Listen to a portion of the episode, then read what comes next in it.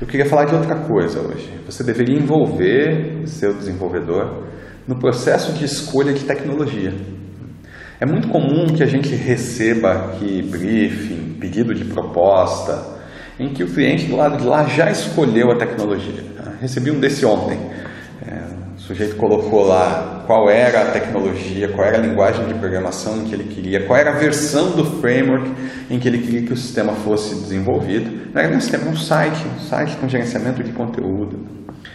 E, inclusive, ele, ele dizia as versões e tudo, e o site vai ser construído do zero. Né? Ele tem um site hoje, está muito descontente com os resultados que ele tem, quer reconstruir um do zero. E ele escolheu a mesma plataforma do site que ele tem hoje. É, isso é um problema, porque se você usar as mesmas ferramentas, é mais difícil, não é possível. Você pode usar métodos diferentes, pessoas diferentes, mas se você está usando as mesmas ferramentas, é mais difícil conseguir resultados diferentes. Agora, é, isso é algo que eu não entendo. Por que, que alguém que não é técnico, que não está diretamente envolvido com a tecnologia, escolhe a tecnologia? Deixa o desenvolvedor escolher, é muito melhor. É, hoje, no, no, processo de produção de um site ou de um sistema, a coisa mais cara que tem é mão de obra.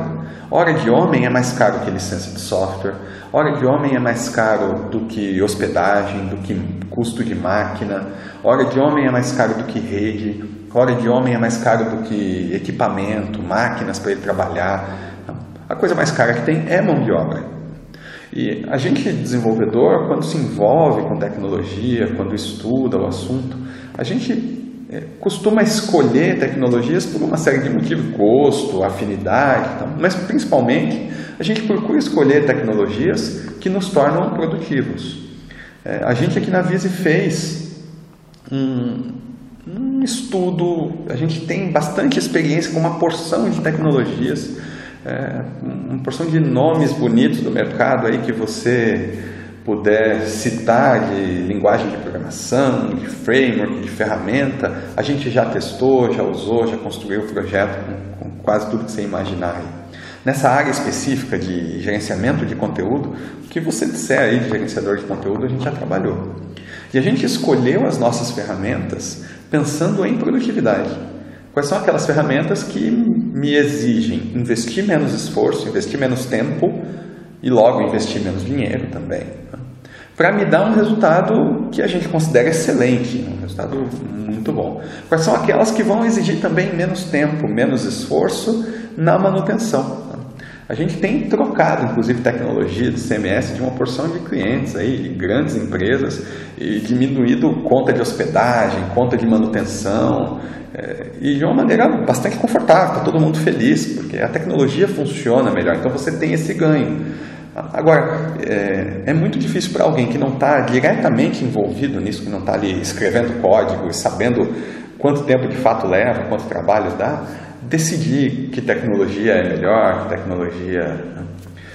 Então, meu conselho para você é que você envolva o seu desenvolvedor no processo de escolha tecnológica. E você, desenvolvedor que está me assistindo aí, quando você receber um briefing que já vem com a escolha tecnológica, é, não simplesmente decline. Tá? Quando você olha e fala, ah, não trabalho com essa porcaria que estão pedindo aqui, isso aqui é um absurdo. Então, como eu me sinto tentado fazer muitas vezes, né? Recebo negócio, não, está errado, isso não pode. Não. não simplesmente decline, não simplesmente diga, oh, sinto muito, não trabalho com essa tecnologia e tal. Pergunte por quê. Essa é uma técnica que eu aprendi com um amigo. Pergunte por quê cinco vezes. Tá? Então a pessoa vai dizer: ah, a gente quer, por exemplo, trabalhar com o framework.NET, com a versão C Sharp e tal. Pergunta lá por quê. Aí a pessoa vai dar uma explicação, um motivo.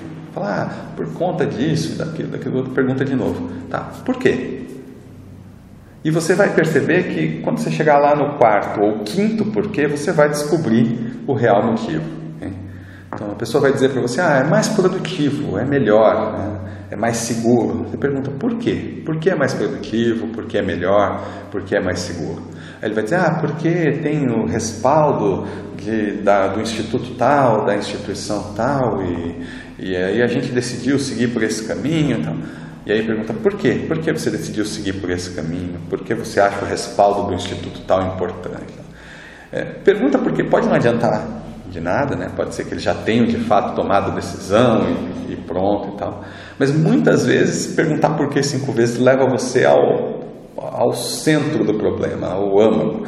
Você vai descobrir de fato por que, que aquela decisão foi alguém que passou por ali e deu um conselho, é, ou a empresa que vende a licença da plataforma que eles estão escolhendo tem um acordo com eles. Por que exatamente? Ou é um preconceito, eles trabalharam com outra coisa no passado e tiveram uma experiência diferente.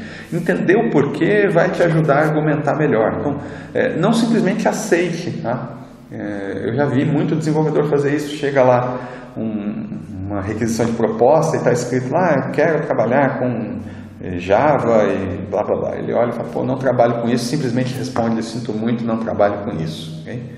Pode ser que você perca seu tempo perguntando por que cinco vezes, mas vale a pena tentar. Antes de simplesmente dizer não, pergunta por quê? Por que tem que ser? Tenta entender a, a questão para ver se você consegue oferecer alguma coisa melhor.